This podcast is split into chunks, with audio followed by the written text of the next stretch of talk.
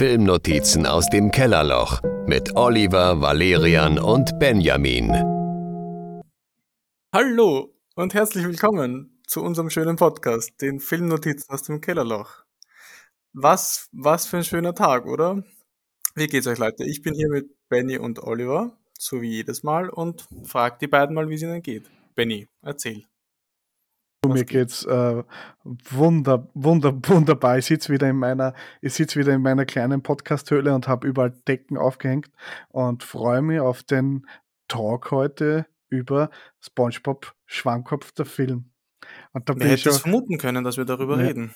Ja, ja, vor allem, weil wir es angekündigt haben. Aber ich will nur sagen, ich bin bereit. Das ist sehr gut. Oliver, bist du auch bereit? Ich bin, ich bin nicht bereit. Ich bin ein taubes Nüsschen. Ähm, uh.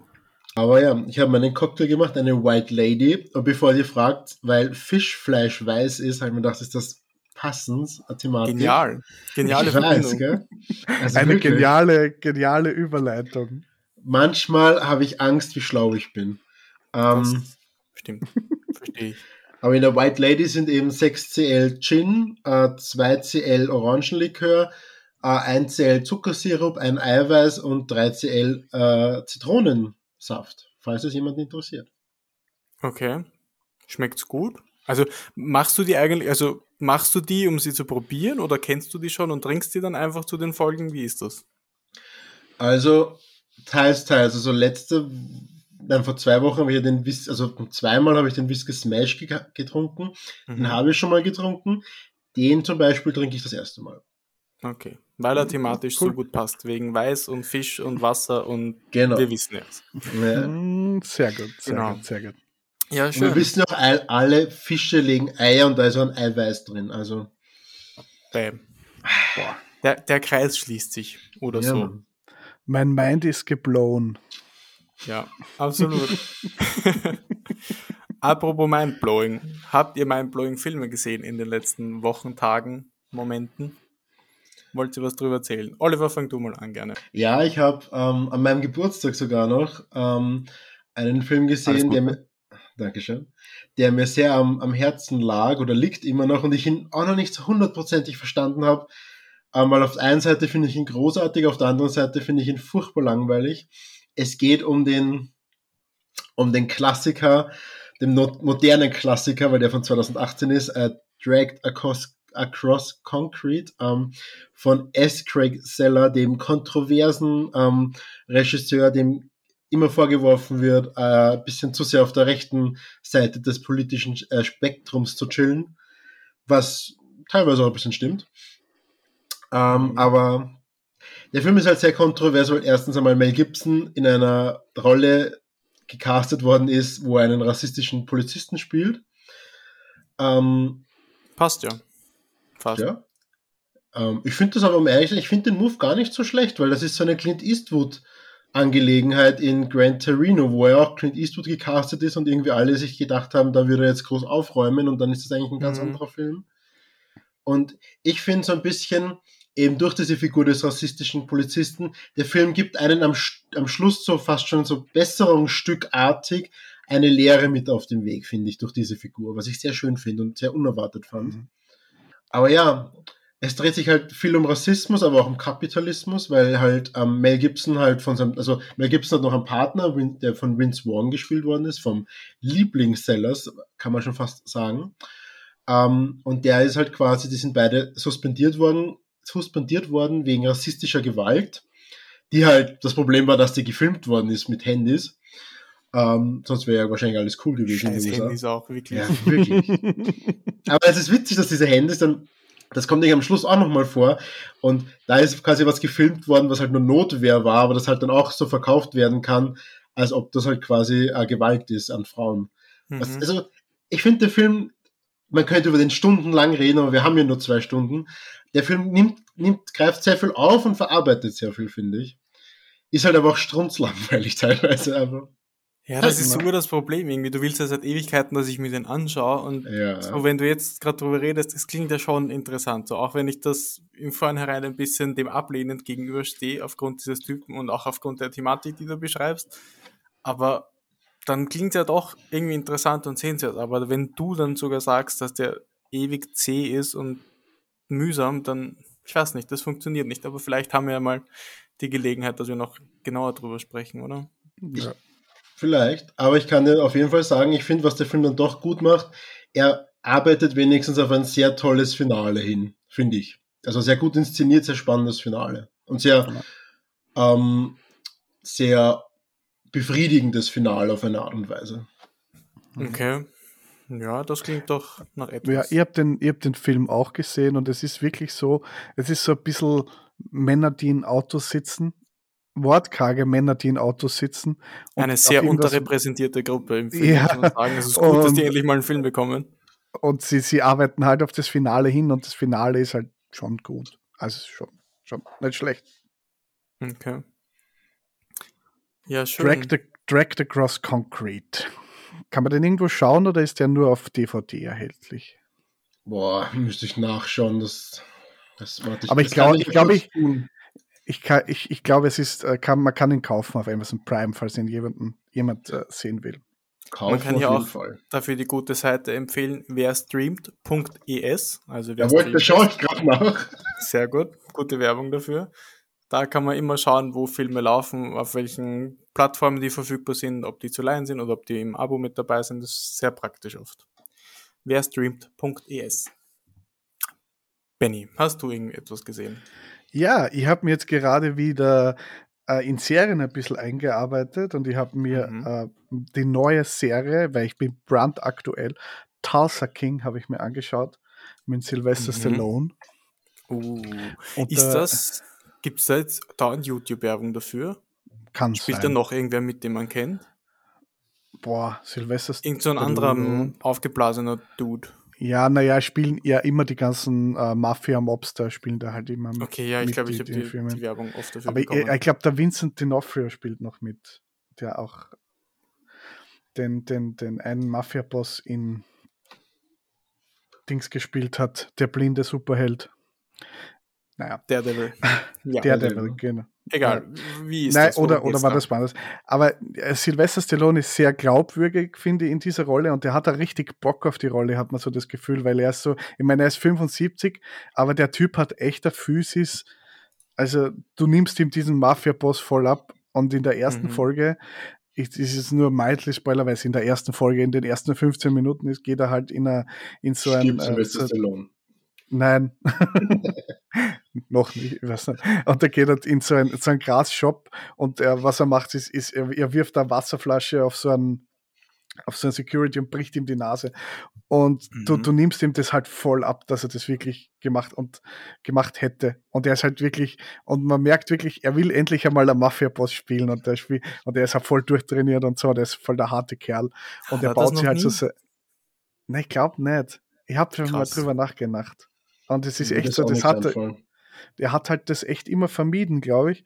Und jetzt baut er sich so, so, so sein Imperium in Tulsa, also in dieser, in so einer Nowhere-Gegend in Amerika, baut er sich jetzt dort sein eigenes Imperium auf, weil ihn seine Mafia-Leute fallen gelassen haben, jetzt was mhm. nach, nach 25 Jahren aus dem Knast kommt und mischt jetzt richtig auf. Es macht wirklich Spaß wow. zum Zuschauen als, als Mafia-Genre-Fan. Muss ich sagen. Cool.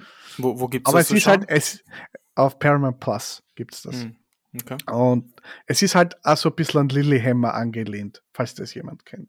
Das ist das gleiche nur in Norwegen, ist eine norwegische, eine norwegische Produktion mit äh, Vincent van Zandt von, uh, von Sopranos, wo er da mhm. den Silvio spielt. Mhm. Aber ist auch, ist auch, kann man sich auch geben. Ist wirklich sehr, sehr gut. Aber es ist gerade die letzte Folge, ist gerade noch nicht heraus. Ui. Also, ja, ist es eine Miniserie? Ist es dann vorbei oder ist, bleibt das dann? Nein, nein, es kommt, der zweite, kommt der zweite Staffel, gibt jetzt acht Folgen, dauert dann nur 40 Minuten, eine, eine Folge. Kann man sich gut, gut wegschauen, sagen wir so. Okay. Kurz nachgereicht, wenn Dragged Across, Across Concrete, ähm, den kann man auf Prime Video Channel schauen und zwar Arthouse CNMA. Also wenn das nicht für Qualität birgt, dann weiß ich es nicht. Absolut. Ja. Das klingt wirklich sehr toll. Valerian, du hast heute so toll anmoderiert. Was hast du gesehen? Oh, danke. Ähm, ich habe zuletzt gesehen einige Sachen und irgendwie weiß ich nicht ganz, worüber ich reden soll. Aber ich habe zum Beispiel den Super Mario Film gesehen, der Mhm. immer noch in den Kinos läuft und der ganz nett war. Also er Mhm. war kein Highlight, er war kein Lowlight, er war durchaus, durchaus sympathisch irgendwie. Nein, eben nicht. Ich meine, ich meine nett wirklich ganz ernst, aus, aus vollstem Herzen. So ich, ich habe nichts erwartet. Ich dachte so, ja, im besten Fall wird es halt irgendwie nett und unterhaltsam. Und das war es auch. So, da wird nichts neu erfunden, da wird nichts, da wird die Welt nicht verändert, so, aber er ist, er ist seinem Material irgendwie treu, wenn man das so sagen kann. Ich meine, Mario bietet dann nicht wirklich eine Geschichte, wobei ich mir doch anderes habe sagen lassen, dass in den Paper Mario Spielen da irgendwie viel mehr Geschichte abgehen soll. Ja, ja. Ja, verhältnismäßig zu kaum einer Geschichte. Und ja, also es ist ähm, eine straightforward Abenteuergeschichte. Mario wird in dieses Mushroom Kingdom geworfen, muss irgendwie gegen Bowser antreten, der jetzt irgendwie zum Simp mutiert wurde, weil er jetzt quasi auf Peach steht und in sie verliebt ist, obwohl die eigentlich nichts miteinander zu tun haben. Was irgendwie Moment, hier ist, hier ist die, äh, hier ist die Anglizismenpolizei. Was ist ein Sim? oh Gott. Das, wie, wie erklärt man das? Ich habe das Gefühl, das ist viel zu groß, aber bitte, Oliver. Je, jemand, der ähm, versucht, bei einer Frau zu landen, die ihm deutlich zu zeigen gibt, dass sie kein Interesse hat und er aber dann quasi ähm, irgendwelche Sachen für sie macht, wie zum Beispiel jetzt ganz ähm, ihr Geld gibt auf Twitch zum Beispiel. Ja, ich glaube, es Okay. kommt so aus dieser Twitch-Szene, dass die Leute dort Geld geben für Frauen, obwohl, ja, obwohl, obwohl Oder sie auch verteidigen gegen, gegen, gegen Shit, Shitstorms und so. Es ist ein sehr breites Feld. Also Ja, generell einfach Männer, die, die, die glauben, wenn sie nett sind zu Frauen, dass sie dann quasi ihre Zuneigung gewinnen können, aber nicht dann nice guys sind, die ja dann quasi die Frauen beschimpfen, wenn sie das nicht, wenn sie nicht die Zuneigung bekommen. Okay, ja, das, das beschreibt ziemlich gut, was Bowser verkörpert. Also Peach kennt Bowser natürlich in dem Film, aber die haben sonst eigentlich keinen Kontakt. Und das war irgendwie eine interessante, lustige Dynamik. Aber ansonsten, Abenteuergeschichte, Mario überkommt seine Ängste, bla bla bla bla bla. Er schaut irgendwie schön aus, er ist cool animiert, aber auch zu vergessen, glaube ich, on the long run. Wird nicht in die Geschichtsbücher eingehen. Ja, aber der macht doch gerade richtig Bank, oder? Der macht ja gerade richtig viel Geld. Ja, ist auch okay. Also für so ein riesen Kommerzprodukt ist er ja dann doch ganz lieb und herzlich gemacht, aber Ja, aber dann Ja. würde er sich ja doch in die Annalen der Geschichte einschreiben, wenn Ja, er viel Geld macht. Kann er schon machen, aber irgendwie macht doch jeder Film heutzutage viel Geld, der irgendwie ein großes Franchise im Rücken hat.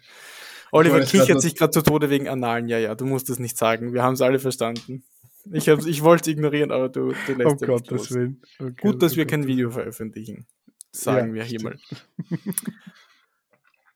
Ja, ich habe sonst habe ich noch gesehen, den möchte ich noch erwähnen, weil er sehr gut ist. Den habe ich jetzt zum zweiten Mal geschaut. The Worst Person in the World von Joachim Trier. Der ist meines Wissens nach nicht verwandt mit Lars von Trier, kommt aber auch aus demselben Land, nämlich Schweden. Bitte Mhm. nicht festklammern dafür. Ist nicht Lars Und- von Tredene? Das kann gut sein. Gut. Oh, und Joachim Trier kommt aus Norwegen. Na gut, keine Ausquäle. so viel dazu. Dennoch ist der Film sehr gut. Er ist vom, aus dem Jahr 2020, 2021 und handelt von einer jungen Frau, die quasi, man sieht am Anfang so, wie sie ihre 20er beschreitet, wo sie irgendwie, sie studiert Medizin, dann auf einmal kommt sie irgendwie drauf so, hm, nein, sie will jetzt Fotografin werden und dann, hm, nein, eigentlich will ich das machen. Und ist halt einfach eine verplante junge Frau, die nicht wirklich weiß, wohin im Leben und dann lernt sie einen Typen kennen, verliebt sich in den und dann sieht man halt so quasi ein bisschen ihr Leben, wie sie damit umgeht und wie sie einfach damit mit kämpft, so dann schon gegen Ende 20 zu sein und ja, wozu sie das führt und wie sie eben damit umgeht. Klingt jetzt super dämlich irgendwie, wenn ich das so beschreibe, aber er ist wirklich sehr lustig, unterhaltsam, aber auch irgendwie ernst und sehr Mhm. gut, sehr gut eingefangen. Ich kann es nicht ganz erklären, was es ist, Mhm. aber ich habe mich gut repräsentiert oder aufgefangen gefühlt in dieser Planlosigkeit des, des 20er Jahre Daseins irgendwie Mhm.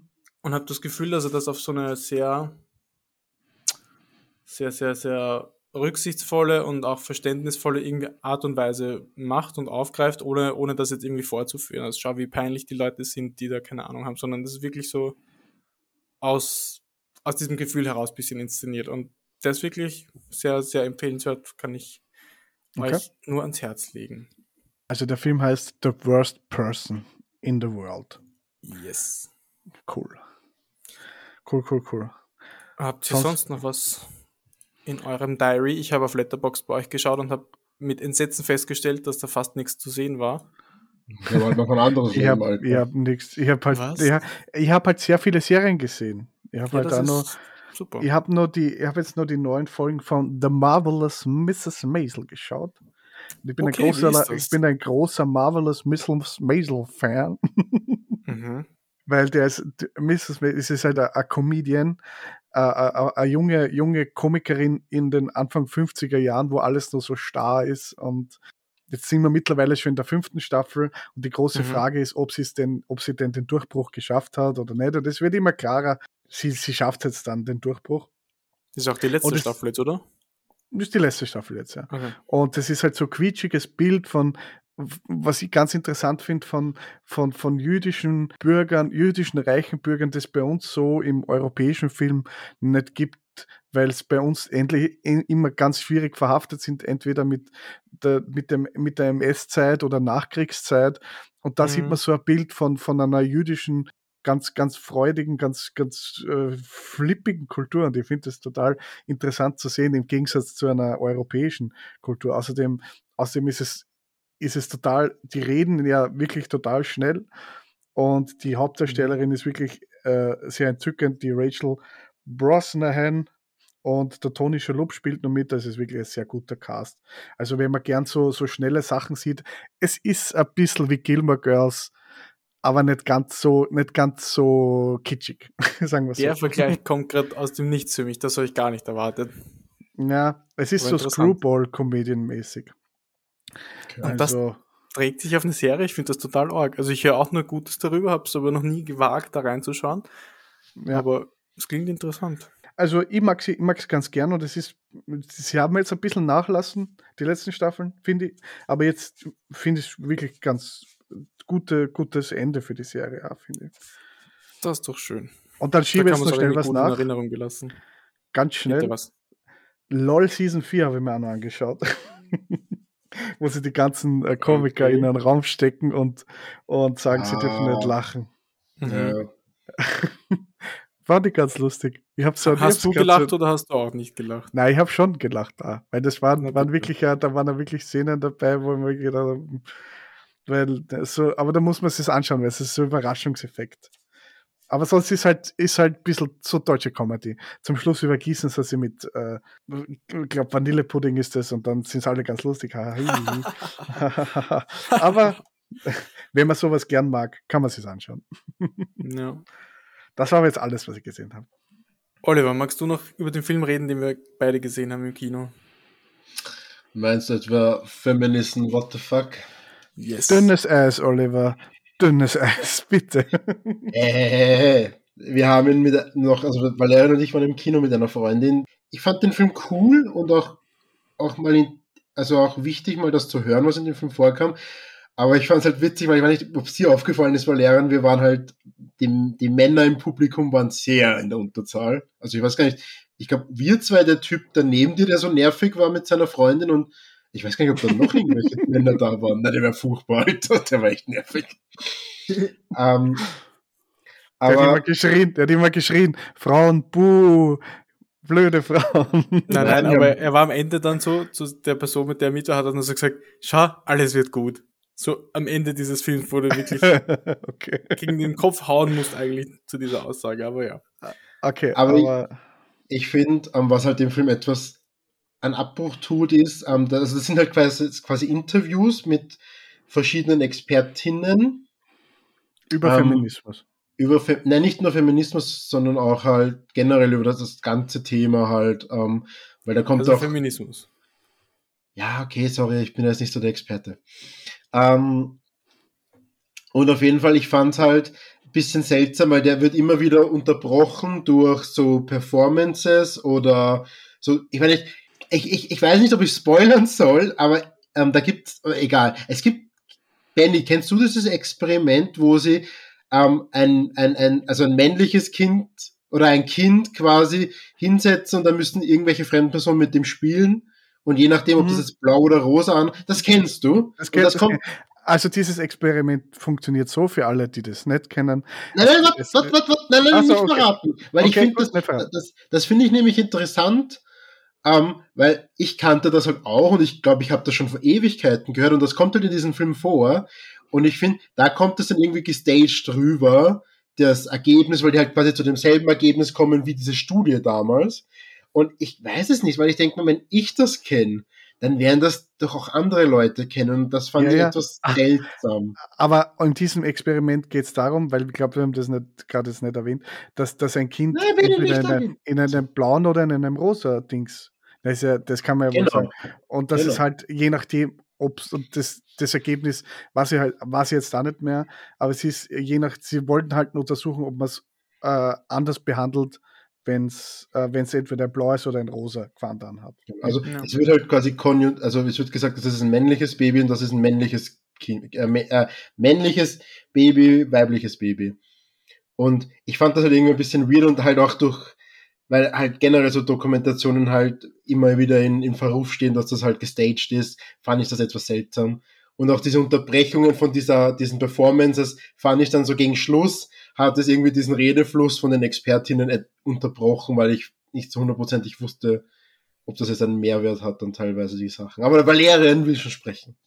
Ja, also für mich hat dieses Experiment voll funktioniert. Ich kannte das nicht. Also ich konnte ich konnte mir ich konnte mir ein Experiment vorstellen, was das gerade ist, und dann habe ich es gesehen und dann, wie die Auflösung quasi kam, war ich voll mindblown, weil ich damit nicht gerechnet habe und fand es dann irgendwie cool. Shame on me vielleicht, dass ich noch nichts davon gelesen hatte. Aber Bist gut, also für mich hat das total funktioniert. Bist halt ein ungebildeter Bengel. Ja, genau.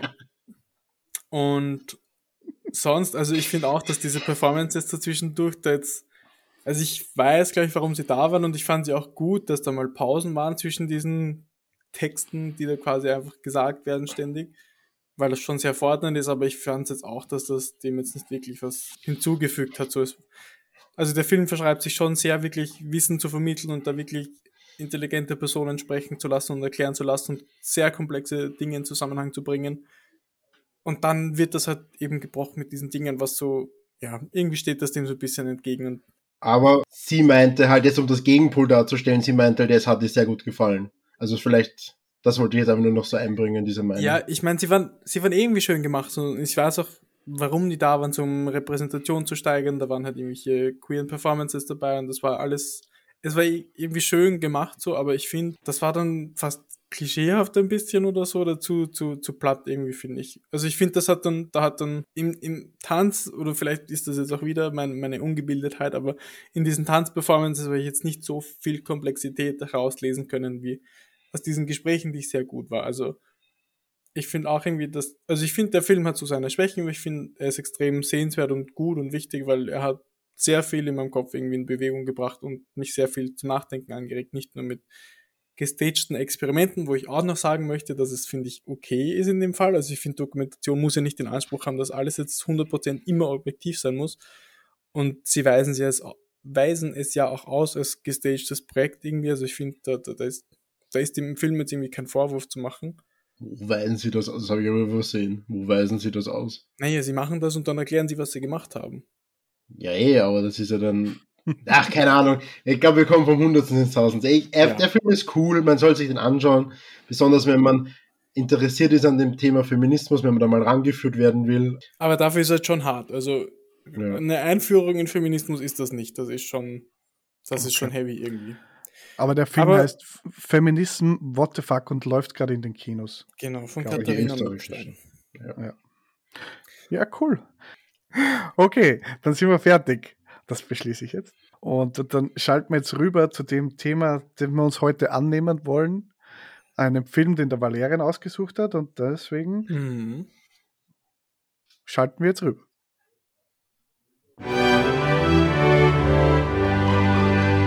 Wir reden über Valerian. SpongeBob. Ja.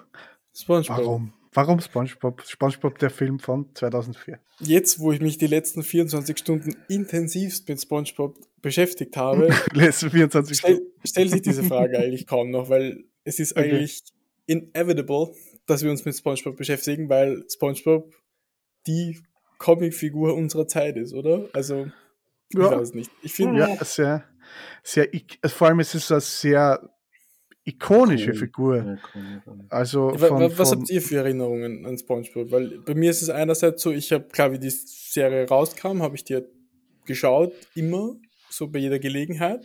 Das war so Stage 1 irgendwie und dann später, wie ich dann jugendlich war und so 16, 17, 18, dann Leute begonnen haben, irgendwie Spongebob-Pullover irgendwie zu tragen, weil sie glauben, sie sind cool. Das war dann irgendwie so ein Trend eine Zeit lang irgendwie, dass Leute sich Spongebob-Pullover gekauft haben und das war dann Mhm. eher wieder schräg, weil ich das jetzt irgendwie mit Leuten verbinde, die ich jetzt als nicht mehr so positiv betrachte. Und dann ist das jetzt irgendwie sehr in Vergessenheit geraten und jetzt ist SpongeBob für mich so Meme-Kultur irgendwie gewesen. Und ja, SpongeBob ist irgendwie überall vertreten, aber auch nicht mehr die Serie jetzt, sondern einfach das, was quasi davon übrig geblieben ist. Wie war das bei Ja. euch? Was sind eure Anknüpfungspunkte? Ist die Serie eigentlich schon eingestellt oder kommen da noch neue Folgen? nein, nein, das ist eingestellt. Also ich, ich habe ich hab halt immer auf Nickelodeon, also nicht auf Nickelodeon, auf Super RTL habe ich halt immer äh, die, die, die alten Folgen geschaut. Ich glaube, ich stehe aber auch so, ich glaube, ich habe aber auch mit dem Spongebob-Film aufgehört, Folgen zu schauen, also ich kenne halt nur die alten. Und der Spongebob-Film ist halt schon der Gipfel von Spongebob, finde ich. Also es ist so der, es ist halt alles, was, in, was nachher gekommen ist, kenne ich mir nicht mehr so gut aus. Also gar nicht eigentlich. Und der ist schon, ist schon lustig eigentlich. Aber es ist halt immer nur Kinderserie. Das darf, ich, glaube, darf man, glaube ich, nicht vergessen. Aber so halb Ja. Kinderserie. Da scheinst du ja das, das goldene Zeitalter von SpongeBob hauptsächlich mitbekommen zu haben, so wie ich das jetzt erfahren habe. Und ob das eine Kinderserie ist oder nicht, sei jetzt mal dahingestellt. Aber Oliver, was sind deine? Also ich habe eigentlich SpongeBob damals als Kind gar nicht so viel geschaut. Also eigentlich fast gar nicht. Ähm, erst so wie ich so, weiß nicht, 15, 16 war, habe ich das eigentlich dann vermehrt geschaut. Vielleicht auch in so einer Okay. bisschen nostalgischen Rückblick auf meiner Kindheit, weil ich da damals ein bisschen Probleme hatte, mich in meiner neuen Schule einzufinden und ich mir irgendwie wünschte, so in eine einfachere Zeit zurückzukehren. Ähm, aber ich kann mich halt auch erinnern, dass ich das dann teilweise mit meinem Vater geschaut habe und der halt dann auch über die Sachen lachen konnte und so. Und weil da gibt's halt diese eine Szene, wo Patrick, also als Patricia anfängt in Krabbenbör, in der großen Krabbe und Mr. Krabs verliebt sich halt in Patricia und dann gibt's Ja. ein Picknick und sie haben halt die ganzen Sachen und Patrick sagt halt einfach alles ein und rülpst dann nur noch so diesen Radio raus und das referenziert mein Vater bis heute noch, dass er das gesehen hat. Mhm. Ja, es sind, es sind äh, sehr viel, sehr viel gute Gags drinnen, ja. Ja, Aber-. Aber, aber lasst uns mal Oder auch das Lagerfeuerlied.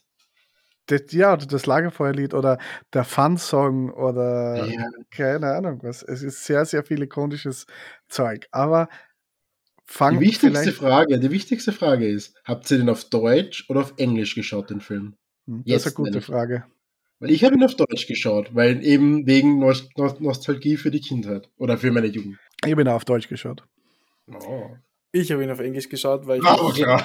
natürlich, weil ich mich herausfordern wollte und schauen wollte, wie, wie, das, wie sich das anfühlt. Und ich glaube, so die erste halbe Stunde war es extrem schlimm für mich, weil ich auch so dachte, so, ah, die klingen alle falsch, das, das stimmt so nicht, das Ja. passt nicht. Wobei ich sagen muss, Mr. Krabs, der klingt eins zu eins gleich. Also der hat, der hat jetzt noch einen viel krasseren Dialekt drauf im Englischen, aber der klingt, also ich weiß nicht, wie die das gemacht haben und ich habe es jetzt nicht eins zu eins verglichen, aber ich finde, das klingt komplett gleich, wie ich es in Erinnerung hatte. Das war total spooky. Hm, Aber krass. sonst war es Englisch, ja. Ja. Weil ich da, weil ich schauen wollte, auch wie die Witze anders sind und irgendwie wie das anders funktioniert. Und Hm, es hat mich einfach interessiert. Ja. Aber Ja. gute Frage. Aber erzähl uns vielleicht, um was geht es in dem Film eigentlich? Also, äh, also auf der Story-Ebene, sagen wir mal so. Was passiert? Ja. Also ich möchte nur kurz anmerken, scheinbar läuft SpongeBob noch. Also es scheint noch nicht Es läuft schon? Läuft noch? Oder immer noch? Ja, und Ja, irgendwie aber- hat Netflix jetzt die Rechte dafür und es sind irgendwie noch drei oder vier Filme geplant zu Spin-offs und keine Ahnung. Ja, Natürlich. klar. Und Das ich habe auch klar. gelesen, dass es eine Spin-off-Serie gibt, wo sie irgendwie, wo sie in so einem Kindercamp sind, also wo sie alle kleine Kinder sind. und Ja, ja. Oh und so. Gott, no, Also es wird zu Tode ausgeschlachtet, leider irgendwie. Ja. Ist ja, der, der Erfinder ist ja schon gestorben, gell? Der Ja, kann wahrscheinlich gar nicht mehr, der kann sich wahrscheinlich dann gar nicht mehr wehren. Genau, aber er scheint schon zu Lebzeiten noch ja. gesagt haben, dass er das alles nicht will und dass er das alles schrecklich findet und so. Aber Okay. gut, zurück zum Film. Worum geht's? Ähm, einfach zu erklären, oder? Also es gibt Neptun. Neptun kommt irgendwie vor und Neptun ist der, Kö der König der Meere und natürlich will Plankton die Krabbenburger-Formel irgendwie stehlen Mhm. und hat jetzt den genialen Plan entwickelt. Er, er stiehlt jetzt die Krone von Neptun und schiebt das Mr. Krabs in die in die Hose? Schiebt das in die Hose? In die Schuhe. In die Schuhe. In die Hose, Er Alter. Der schiebt ihm das in die Hose. er schiebt das Mr. Krabs in die Schuhe, um quasi dann Wenn die Möglichkeit zu haben, die Hose. zu stehlen. Und genau, das gelingt ihm dann auch. Und dann wird, kommt quasi Neptun und friert Mr. Krabs ein und sagt, oder will ihn quasi hinrichten, weil er seine Krone gestohlen haben soll. Und dann kann aber die Tochter von Prinz Neptun, die Mindy, kann ihn dann überzeugen, ein paar Tage irgendwie Schonfrist zu geben, damit Patrick und SpongeBob sich auf den Weg machen können, die Krone zu retten. Um sie Genau. zurückzubringen, um Mr. Krabs zu retten, um weiterhin in Friede und Freude Krabbenburger essen zu können. Genau. Und Das sie sind der auf der Plot. Suche, sie sind auf der Suche nach ihrer eigenen, in dem Fall Männlichkeit oder kind, Kindlichkeit. Das ist, Genau, das, das ist ganz am, ganz am Anfang. Ist Du das, hast ja quasi den wichtigsten Part ausgelassen, weil er in der Geschichte. SpongeBob geht ja davon aus, dass, also es eröffnet ja die Krosse Krabbe 2 und SpongeBob geht davon aus, dass er dort Manager wird und das wird aber Stimmt, 3D. genau. Und, SpongeBob ist dann sehr geknickt deswegen, weil Crab, also Mr. Krabs sagt ihm erst zu kindisch für den Posten. Stimmt, Genau. stimmt, stimmt. und Ich muss auch dazu sagen, ich habe jetzt in den letzten 24 Stunden eben drei verschiedene Spongebob-Filme gesehen, also es kann noch öfter vorkommen, dass ich da jetzt Dinge vermische in meinem Kopf. Aber das stimmt, das hast natürlich sehr recht, das Ja, ist sehr wichtig. das, das stimmt, ja. Ich finde finde, äh, diese erste Szene ist einfach so lustig, weil er dann sagt, ja, ich, ich weiß nicht wieso, ich, mir fehlen die Worte, warum du jetzt nicht Manager wirst. Der, warum? Und, und die, das Publikum, er ist ein Trottel? Nein, nein, nein. Obertrottel? Nein. Ein super, Obertrottel? okay. Ja. Und es sind die ganze Zeit solche Jokes. Und Mhm. ja, und, äh, und er sagt, er ist halt kindisch. Und der Hauptdreh- und Angelpunkt ist dieses, sind wir zu kindisch? Also ist Pop, SpongeBob zu kindisch für das, was er machen will. Und, und Männlichkeit spielt eine sehr große Rolle. Und ja, und er, ja, er wird halt nicht Manager am Anfang.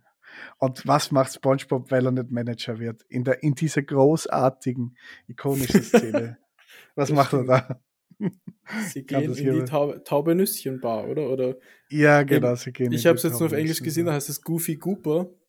Ja. Deswegen haben wir da vielleicht nicht so geil Diskrepanzen. finde.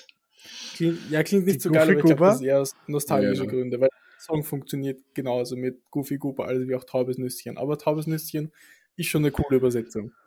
Ja, Aber er geht dann jedenfalls in diese Bar und sch- schwebt, schwelgt in, in Trübsal und sitzt am Tresen und ist verzweifelt. Dann kommt irgendwie Patrick und zeigt ihm, dass Patricks kindliche Seite ja irgendwie doch schön ist und dann, ja, kaufen sie sich sehr viele Eisbecher und drehen quasi durch und haben eine sehr wilde Nacht, so ja ich finde dieses, ich find dieses Bild einfach so cool, weil in, in, in einer Kinderserie hat natürlich Frustsaufen keinen Platz. Und was machen sie stattdessen? Sie essen halt voll viele Eisbecher. Das, das, äh, und sie essen bis, und das ist, sie essen da in der Szene, essen sie bis 8 Uhr in der Früh Eisbecher. Das muss man mal schaffen. Als Erwachsener wird das schlecht von so viel Eis. Aber Mhm. weißt du, was ich immer so geil fand an solchen, also jetzt nicht bei SpongeBob, aber anderen Sendungen gibt es halt auch diese Szenen. Und ich habe mir dann immer als Kind vorgestellt, dass das halt Fortgehen ist, quasi. Also Ja, ja, eh, im Prinzip, im Prinzip ist, eh, ist es eh, weil der Kellner Ja. sagt dann, der Kellner sagt dann, es ist 8 Uhr in der Früh, ich will jetzt nach Hause gehen. Mhm. Wer Aber ich meine halt so, so, dass halt so diese coolen Bars und nicht so eine abgeranzten Absteige, wo man sich halt betrinkt, weil man deprimiert ist, sondern halt so irgendeine urcoolen Kinderbar oder so. Ich weiß nicht, das ist Ja. ganz was Eigenes.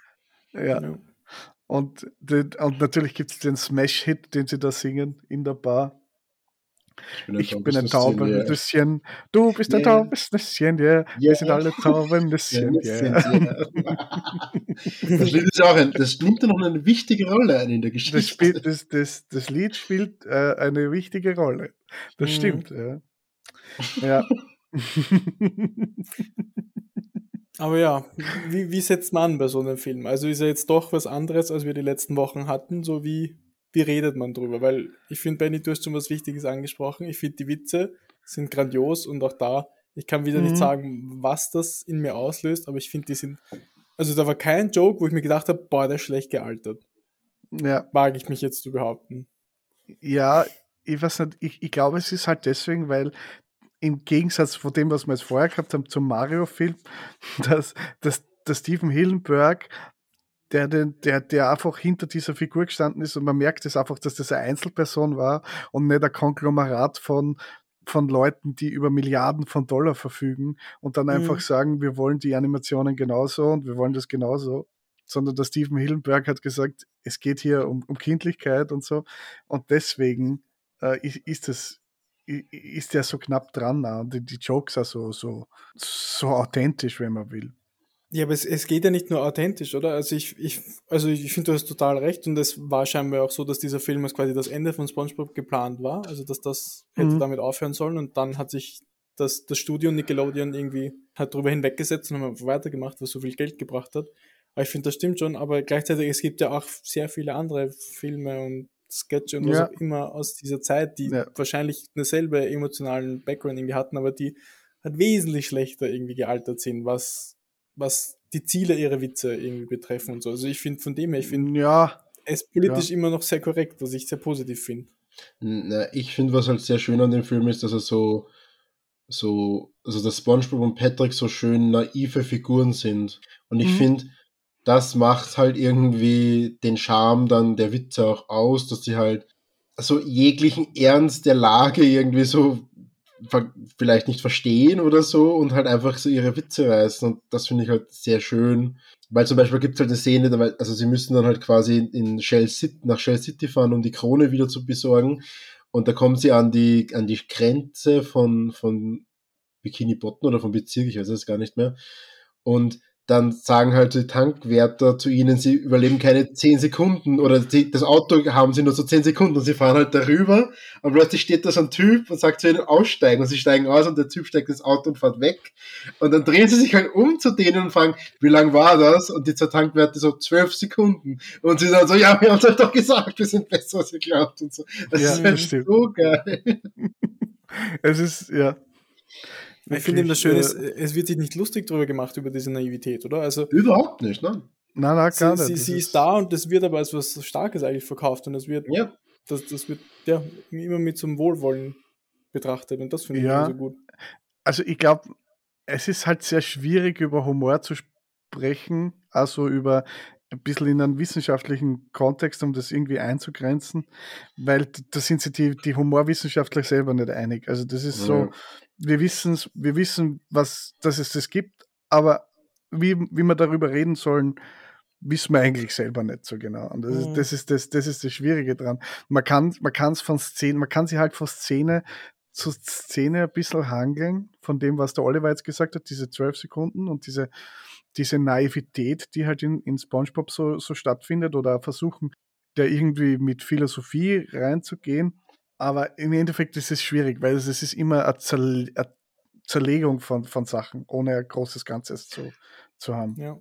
Aber ich finde halt auch schön, weil der Film beginnt ja mit, also das, das ist ja immer wieder in der Sendung kommt das vor mit so realen Schauspielern, also mit so einer Piratencrew, die halt so einen Schatz findet, mhm. wo halt dann so Freikarten für Spongebob ja, ja, sind. Ja. Und die stürmen dann das Kino dort. Und ich finde das halt auch schon irgendwie so cool, so zu sagen, okay, es gibt halt auch kindliche Erwachsene.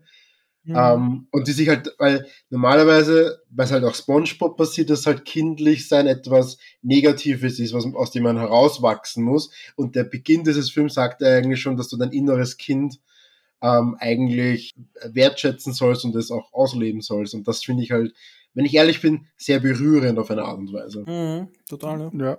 Ja, diese, diese Bar-Szene, es sind ja so viele ikonische Szenen, wo sie da in dieser Bar sind, wo nur die männlichsten aller Männer hingehen und keine kleinen, keine kleinen Babys, ja, so wie ja, sie es dann bezeichnen. Blubberblasen gibt Blubbern, oder? ja, genau, und sie gehen ja dann in das Bad und sie tun ja dann so mit dem Blubberblasen spielen und dann, dann kommt so, und für mich ist das also, das ist so beschreibend, vielleicht, äh, ich finde, in einem Kontext, wenn man sie so mit Männern trifft, also männlichen Männern, so die Also wir. Gern Aut also wir, ja, die so gern über Autos sprechen und über Fußball und so, da ist das irgendwie genau gleich. So, sobald man so, so ein Sidestep in andere unmännliche Themen, sage ich mal, macht, dann sind die gleich ganz, aha, wieso? Wieso hast du das gesagt? Das ist so ein Gleichnis, das ist so ein Gleichnis für mich, für sowas wie so, ja, wer ist hier kein echter Mann? Wer hat hier die Blubberblasen ge geblasen? Das ist so geil, dieses, dieser Satz. Aber ich finde, das, das, das, das untergräbt ja der Film dann auch nochmal, wenn dir der Verfolger Dennis kommt und der macht ja dort Halt und der, der schlagt ja diesen Macho-Typen dann mit einem Schlag zusammen. Finde ich, würde dann auch nochmal untergraben, dass der ja auch nicht der männlichste Mann aller Zeiten ist und so. Also ich finde, ja. der Film hat, hat ein sehr schönes, ähm, eine sehr schöne Waage zwischen ähm, den, seinen Themen. Ja.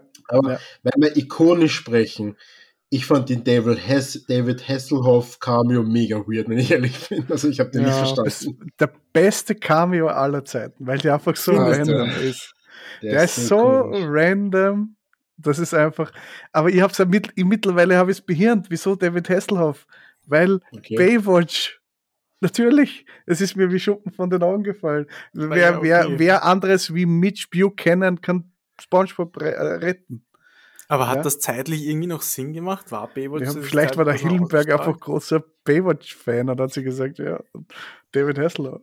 Möglich, aber ich finde das auch mega bizarr. Also es ist auch da, es ist okay, dass es da ist, aber es ist irgendwie, fühlt sich auch wie ein Fremdkörper an, so ein bisschen, die Szene. Also ich finde, ja. Hasselhoff ist das schon sehr steif in seiner Darbietung. Aber ich meine, gut, das soll auch großartig machen, aber. Ja, stimmt. ich meine, es ist, es ist aber es ist halt jeder, wo, wo, wo bleiben wir jetzt kurz einmal beim David Hasselhoff. Also, also ganz kurz, ganz kurz wegen Baywatch-Überschneidung. Also die Serien haben sich quasi mit einem Jahr überschnitten, mit wie sie rausgekommen sind, aber sonst gibt es keine sehr großen. Okay, also okay. zum Zeitpunkt des Films war da jetzt nichts mehr. Okay, cool. okay. Aber der, der David Hasselhoff rettet ja SpongeBob und Patrick, indem er sie ja dann einfach ins Wasser legt und irgendwie einen Antrieb hat, mit dem er dann durchs Wasser fährt und äh, irgendwie so eine magische Figur ist. Und mhm. das ist so, das ist dieses memebare Material, das, das Hillenberg dann so ein bisschen ausmacht. So dieses komplett, dieses komplett random und dann wird das so bizarr, bizarr zum Schluss. Ich weiß gar nicht, wie das eingrenzen soll, weil sie das Spielen, das spielt ja dann diese große, der große Endkampf gegen den Dennis, spielt ja dann am Rücken vom, vom David Hasselhoff. Und allein mhm. das ist ja voll bizarr, eigentlich. Aber findest du, da wären wir jetzt vielleicht schon wieder kontrovers, aber findest du, das ist das Meme-Ball und das ist das Gute dann? Weil ich habe das Gefühl, dass das genau irgendwie ein Irrglaube ist und da können wir jetzt vielleicht auch gleich eine, ein kleines Brückchen zum zweiten Film schlagen, Sponge Out of Water von 2015, wo ich finde, dass die genau das gemacht haben, sich auf diesen Weirdness-Faktor dieser Hässlich-Szene ja. irgendwie zu verlassen und das auf 10 zu drehen. Da gibt es ja. dann irgendwie einen Space-Delfin, der durch die Zeit reist und ja. die Zeit überwacht ja. und andere Cameos und dies und das und ich finde, das ist nämlich gar nicht das, was irgendwie gut drin ist. Ich finde diese Schlussszene total langweilig eigentlich, diesen Kampf auf dem Rücken von David Hasselhoff. Ja, na, das ist eh, aber ich glaube, ich glaube, ich weiß, was du meinst. Das ist halt äh, das, das, was den Leuten halt hängen geblieben ist und das, das haben die Leute dann immer wieder gemacht, aber es ist auch ein Teil von SpongeBob. Es ist natürlich auch viel viel äh, Witze, die halt äh, im, im Bikini Bottom halt stattfinden. Mhm. Aber das war, war wahrscheinlich das, was am einfachsten zu reproduzieren ist, ist eben diese, diese Weirdness. Also ja. ohne, dass man sie recht. Aber du hast recht, je, je weiter sie SpongeBob äh, fortgesetzt hat, auch in den Filmen, äh, ist es halt immer weirder geworden und immer weniger SpongeBob und Patrick, sagen wir so.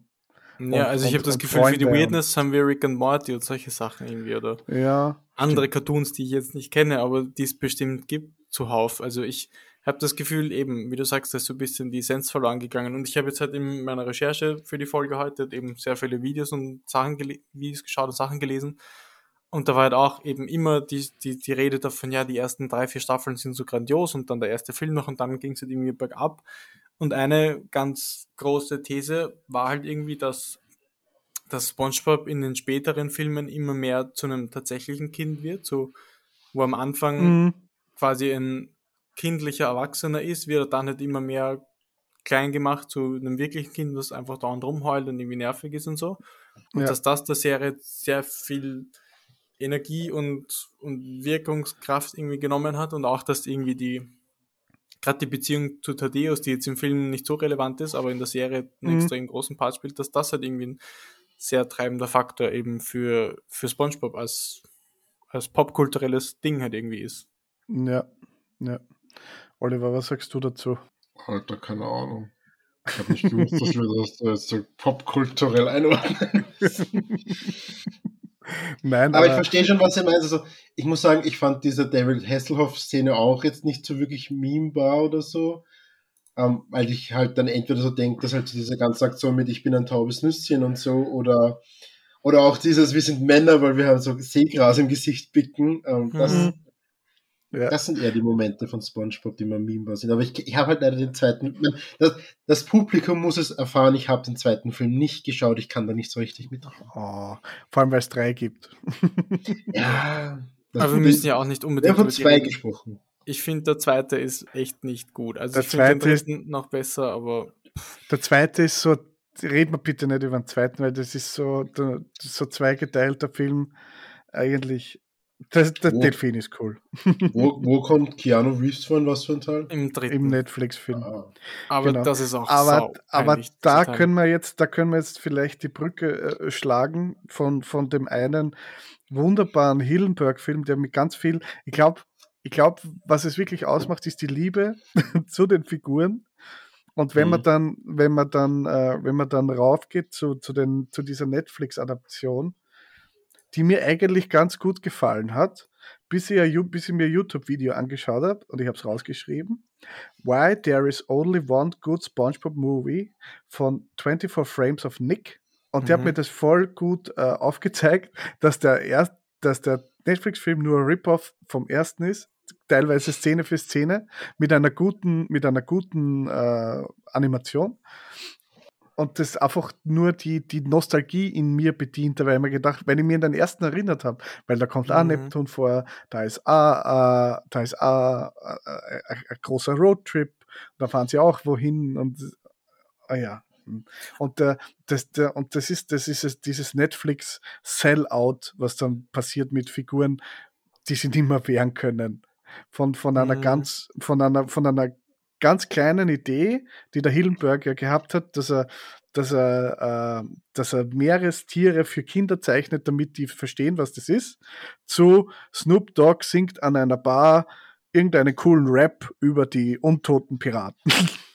Und ja.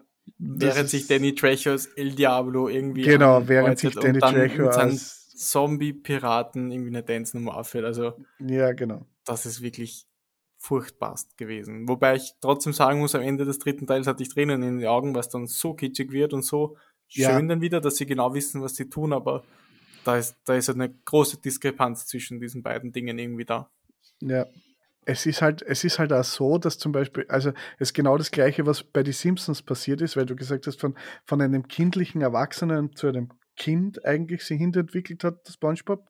Mhm. Und der Homer hat sie eigentlich von einem etwas beschränkten Mann, der seine Frau liebt, zu einem vollkommenen Vollidioten entwickelt, der einfach nur mehr äh, Mayhem in, in, in, in, in Springfield anrichtet.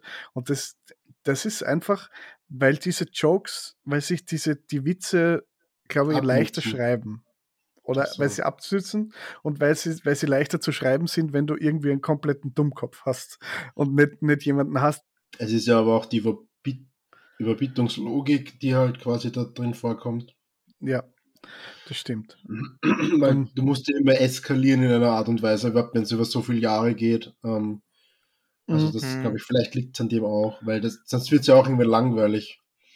Aber weil du vorhin Ja. das mit den Tränen in die Augen gesagt hast, ich muss sagen, ich hatte auch ein bisschen Tränen in die Augen, wie halt SpongeBob gestorben ist im ersten Teil und Patrick, weil das halt so, Mhm. Ding, das fand ich so, so irgendwie so One-Punch-Man-mäßig, diese, dieser Erlebnis. So, sie haben halt ihr Ziel erreicht und jetzt, also so, so nice try-mäßig und jetzt sterben sie halt. Mhm. Ich kann nicht, das fand ich echt Achso, diese Szene, wo sie in, äh, in diesem, äh, in diesem, Shell City sind. Shell Ja. City sind. Das ist eine ganz Mhm. weirde Szene. Also die kann man vielleicht Ja. kurz beschreiben. Also äh, äh, SpongeBob und Patrick werden in ihrer, äh, sie suchen die Krone und sie werden dann gefangen von einem Mann im Taucheranzug. Der hat da komischerweise den Taucheranzug bei sich zu Hause an. Warum auch immer. Mhm. Und, und sie werden dann, Hättest sie du werden, den Tauchanzug, Benny, hättest du den nicht auch immer an? ja, wahrscheinlich schon. Wahrscheinlich schon. Case closed. Case closed. Und dann liegen sie halt äh, in, dieser, in dieser Hütte. Und die Hütte heißt Shell City. Und da wollten sie eigentlich hin und da ist auch die Krone. Und sie werden dann unter so einen, unter so einen Leuchte gelegt und werden erhitzt und dann trocknen sie ganz aus und sterben eigentlich.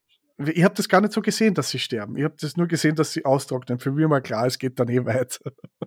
Aber ja. Ja, ich meine, hätte schon so den Endpunkt darstellen sollen. Und sie, Ja, sie überleben es ja nur durch ihre Freundschaft und Liebe und Genau. ihre Freude. Und die, zueinander. die weinen dann beide eine Träne und diese Träne verbindet Die sich zu einem. Herz, zu einer Traubennüsschenträne und die verbindet sie zu einem Herz und in ihrem Akt des Sterbens rinnt diese Träne dann in die Elektrik und löst einen Kurzschluss aus und dann geht die Sprinkleranlage an und sie sind wieder, sie sind wieder voll da. Aber sie sind in, in, in Freundschaft dahingeschieden. und das Aber ist stell dir vor, Ja. stell dir vor, was für ein geiles Ende von Spongebob, der Film mit Spongebob am Schluss stirbt. ja, voll. Er wird dann einfach Das verkauft Balls an, irgendwen. Ja. Aber ich finde generell die Szene ist dann irgendwie cool, wie sie dann halt noch weiter aufgelöst wird, indem dann irgendwie alle Tiere und MeeresbewohnerInnen da wieder zurückkommen und quasi in ihre Cartoon-Form dann wieder ploppen und dann quasi diesen ja, ja. Zyklopen-Typen da irgendwie angreifen. Ich finde, das war erstaunlich schön gemacht und erstaunlich cool irgendwie. Also, keine Ahnung, Mhm. es hat echt total gut funktioniert. Das sieht man, sieht man relativ wenig, nur in äh, Roger Rabbit. Äh, Ja, voll, daran wo, hat's mich wo, erinnert. wo, wo die Ku- Cartoonfiguren mit echten Menschen praktisch herumkämpfen. Genau. Und dann, dann haben sie ja die Krone. Und dann kommt schon David Hasselhoff, das haben wir jetzt ein bisschen vorgegriffen. Und dann, okay, aber die Szene müssen wir noch reden. Muss ich kurz, bevor, bevor das, das große Finale stattfindet, quetscht sie David Hasselhoff zwischen seine Brustmuskeln und schießt sie. Aus irgendwelchen Gründen kann der das mechanisch zurück nach Bikini Bottom. Und das ist wirklich eine sehr befremdliche Szene. Wie habt ihr das empfunden? Das fand ich super. Das war der beste David Hasselhoff-Part, finde ich. Echt, das fand ich wohl komisch und weird. Ja, aber ich fand, das, das kam so aus dem Nichts und macht so gar keinen Sinn. Ich finde, das hat dann wieder schön gepasst. Aus diesem Grund. Also da, da hat es mich dann wieder. Ich war so gelangweilt eben von diesem Showdown, weil mich der schon nicht so interessiert hat mit diesem Dennis und so. Das hätte ich schon nicht gebraucht. Und dann, wie gesagt, fand ich Hasselhoff jetzt nicht so lustig darin, aber ich finde, da hat mich dann zurückgewonnen. Das fand ich sehr sympathisch. wie, wie die dann so wirklich, eben wie du schon sagst, mechanisch da so eckig hin und her schieben und die. Brustmuskeln, die sie so eckig hin und her schieben und dann das Freundschaft Ja. so rausschießen, in die, zurück in die große Krabbe. Und da ist dann Finale. Ich, ich weiß nicht, wie, wie ihr das interpretiert dann zum Schluss, weil zum Schluss ist es ja dann so, dass SpongeBob singt ja dann einen Song und er kriegt dann Mhm. dieses er singt dann natürlich wieder den Taubenüsschen-Song. Ist eh klar. Bei was für ein Song sollte er sonst singen? Und er wird Ja. dann voll der arge, voll magische Rocker und kriegt ein magisches Gewand. Und ich habe mir die ganze Mhm. Zeit gedacht, wieso kriegt er ein magisches Gewand? Was, ist er jetzt der Zauberer?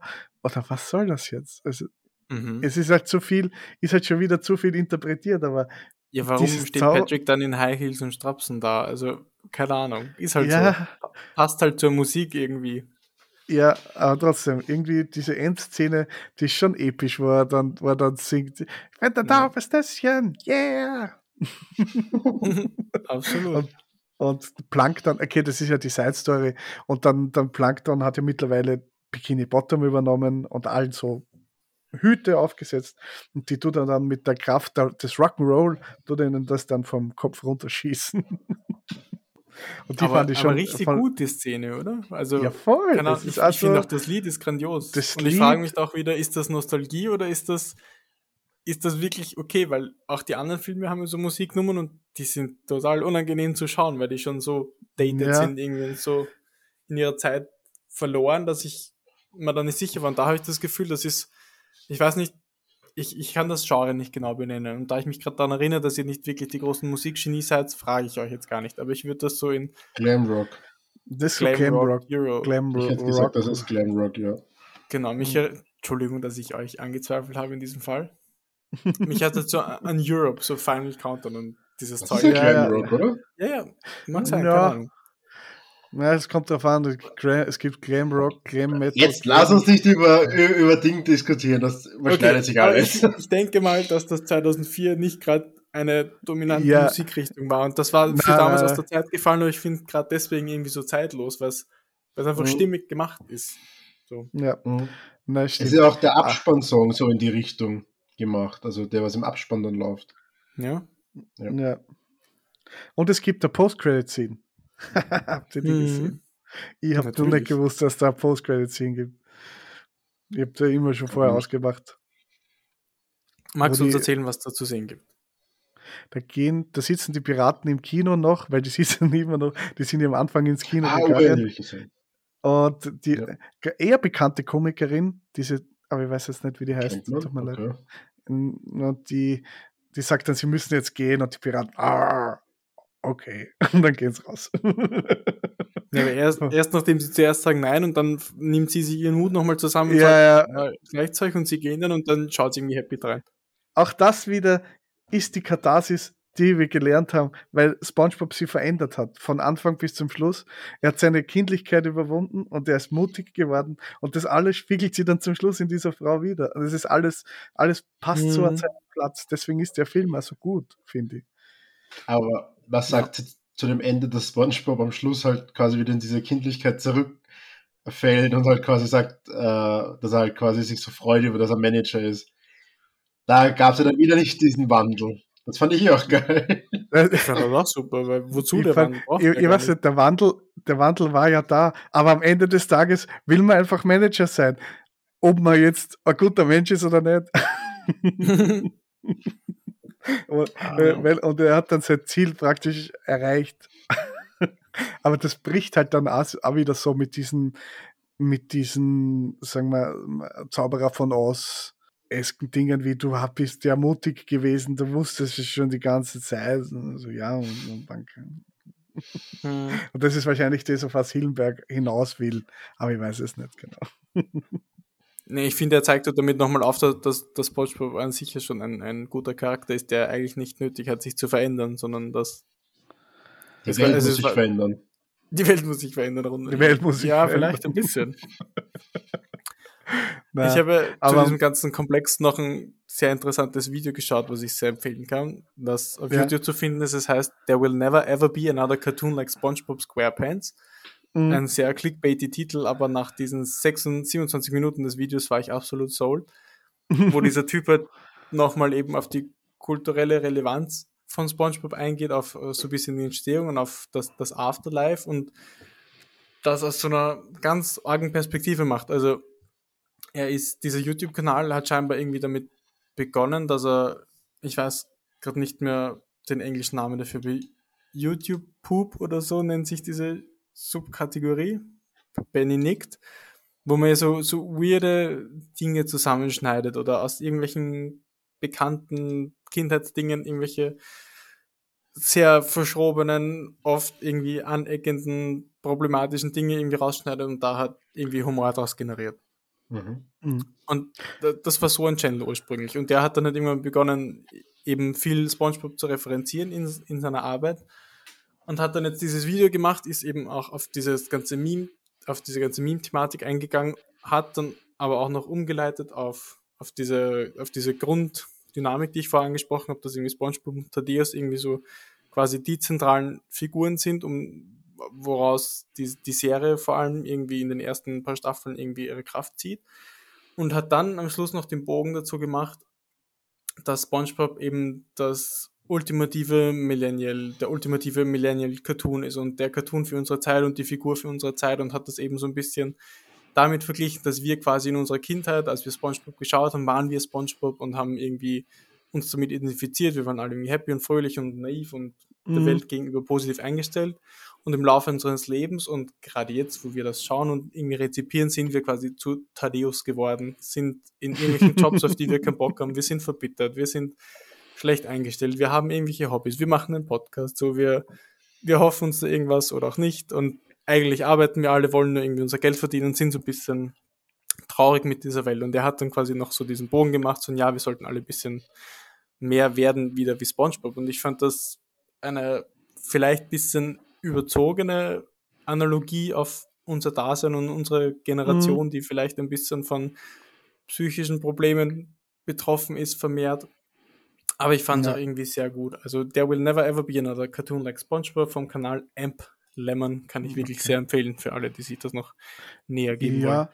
Ich weiß nicht, ob ich ganz, ob ich da ganz mitgehe, aber es ist, stimmt schon, dass der Thaddeus halt äh, die, die erwachsene Seite repräsentiert, während SpongeBob halt mehr die, die das Kind repräsentiert.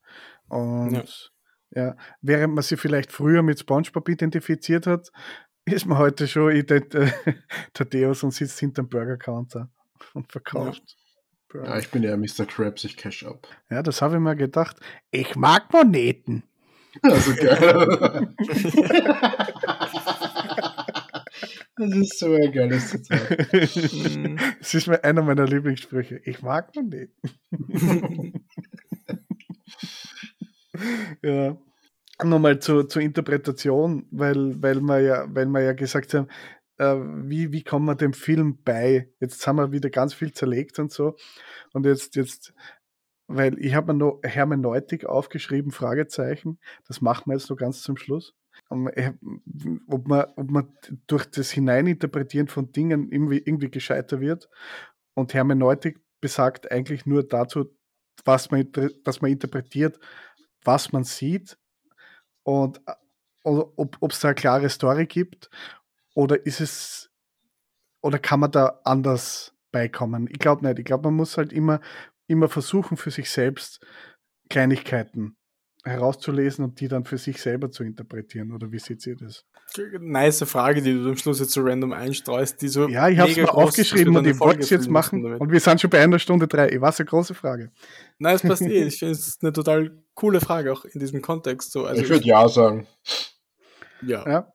Also ich finde grundlegend auch, dass, dass man immer das, was man selbst mitnimmt, da reinliest. Und was?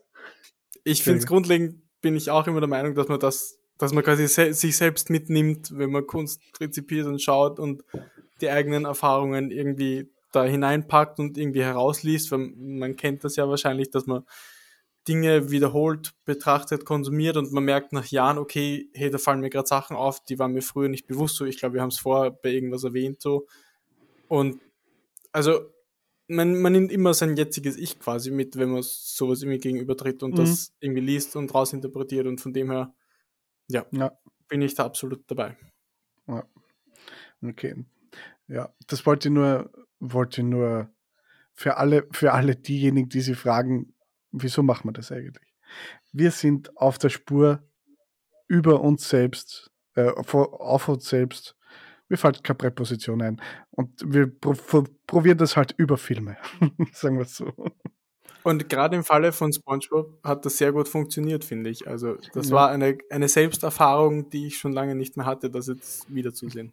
Ja, vielleicht spreche ich mir für mich selbst. Wie ist das bei dir? Ich wollte gerade sagen, sprich nur für dich selbst, Ben. Ich bin nur hier, weil ich dann einmal, also einmal alle zwei Wochen ausgerät habe, Cocktails zum Saufen. Mehr interessiert mich gar nicht. Okay.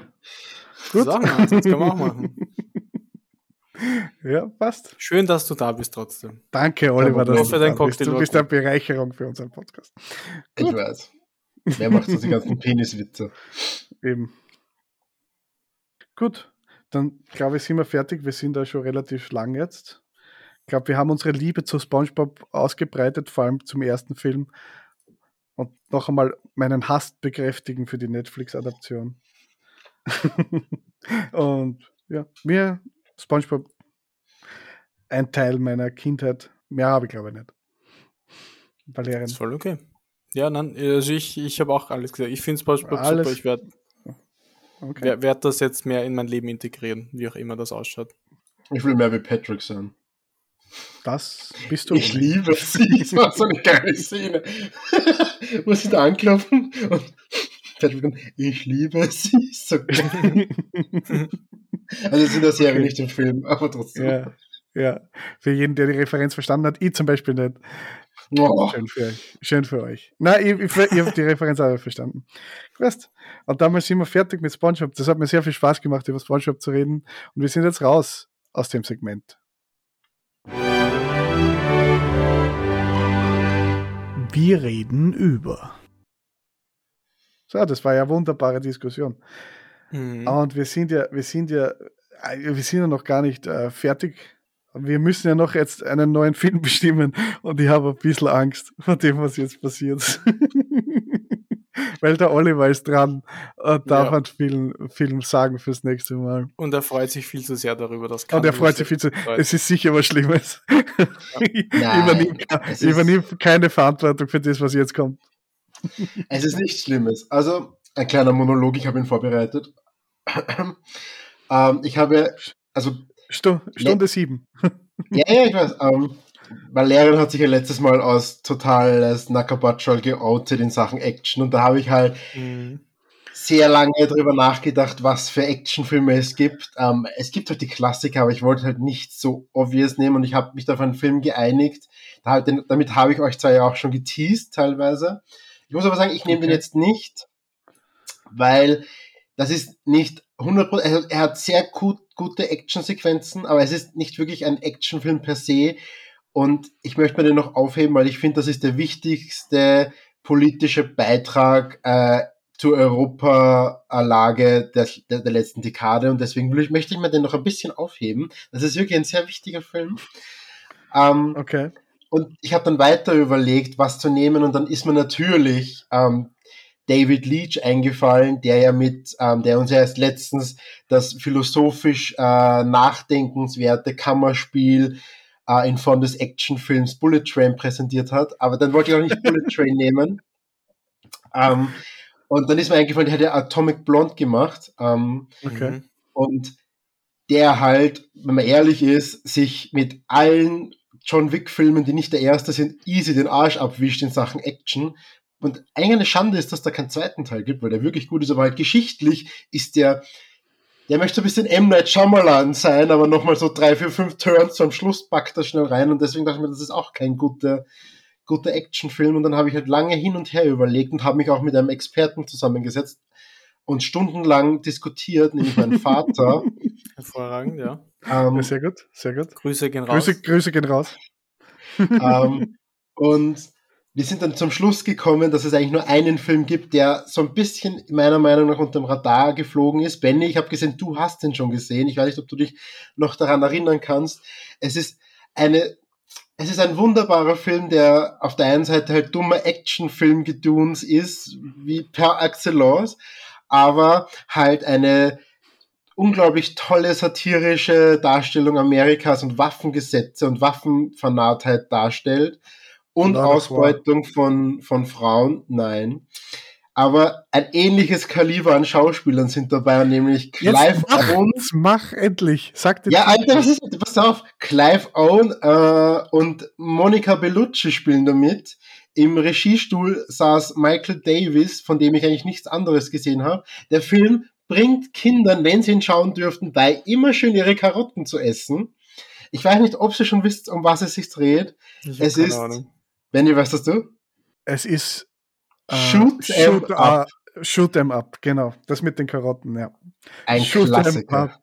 Shoot em up, sehr guter Film, mag ich sehr gerne. Der Leitung ein bisschen lang. ich erwarte mir einen Cocktail mit Karotten nächstes Mal. Vielleicht. Aber Shoot em up kann ich, kann ich versichern, dass dass der Valerian keine Freude hat damit. Das ist ja schon mal ein guter Ansatz. Ein, ein, ich finde, das ist ein unglaublich guter Actionfilm, der leider nicht. Ja, es ist ein geiler Actionfilm. Ja. Und weil ich Und leider, so ich habe extra noch geschaut, Entschuldigung, ich habe extra geschaut, es gibt den leider nirgends zum Streamen, das habe ich schon geschaut. Okay. Scherz. Wir werden ihn schon finden. Ja, wir werden ihn schon finden. Damit äh, sage ich Dankeschön fürs, fürs Zuhören. Das nächste Mal schauen wir Shoot 'em Up äh, Wenn es euch gefallen hat, gebt uns fünf Sterne, wo, wo man Sterne vergeben kann. Oder besucht auf, uns auf Instagram, äh, Filmnotizen unterstrich Podcast heißt man dort oder schreibt uns eine Mail auf filmnotizen.web.de, wenn ihr, wenn ihr äh, Kritik oder so habt. Sonst Dankeschön fürs Hören. Das freut uns natürlich, wenn uns Leute hören und denen es auch gefällt. Und Darf ich damit, noch kurz eingrätschen? Ja. Es tut mir sehr leid, dass ich das jetzt noch machen muss. Aber für all die Leute, die unzähligen Leute, die uns jetzt noch zuhören, eine, eine kurze, eine kurze Service-Nachricht. Es läuft jetzt das Slash and Halb Film Festival nächste Woche in Wien, okay. wo sie ein paar sehr coole Filme zeigen werden. Unter anderem Pearl, den zweiten Teil von X von Ty West wird dort gezeigt. Okay. Oder Infinity Pool von Cronenberg, vom Sohn von David Cronenberg. Ich weiß gerade seinen Vornamen nicht. Cronenberg. Brandon mhm. Cronenberg. Wird zum ersten Mal in Österreich dort gezeigt. Also das findet nächste Woche statt, vom 4. bis zum 6. Mai. Außerdem, da wir irgendwie doch ein lokales Angebot sind, möchte ich erwähnen, dass im Filmcasino jetzt eine Darren Aronofsky-Reihe stattfindet, mhm. wo alle Filme von Darren Aronofsky. Werden wir für das bezahlt, Valerian, oder machst du das gerade gratis? Nein, weil du hast du das gratis, weil ich. Da hast du Sponsor nicht verstanden, Mann. Das stimmt. Filmcasino schreibt uns gerne an, aber ich dachte, ich tue was Gutes und helfe den Leuten, die gerne ins Kino gehen. Ja. Also es laufen alle Darren Aronofsky-Filme im Zuge von der Veröffentlichung von The Whale, seinem neuesten Film, und ja, da kann man gerne. Weiß ich über die ich das gemacht. Genau. Aber davor hat er Filme gemacht, die besser sind. Okay. Ja. Das war's jetzt, danke. Und damit sind wir raus mit dicken Grüßen an alle da draußen. Danke fürs Hören. Filmnotizen aus dem Kellerloch.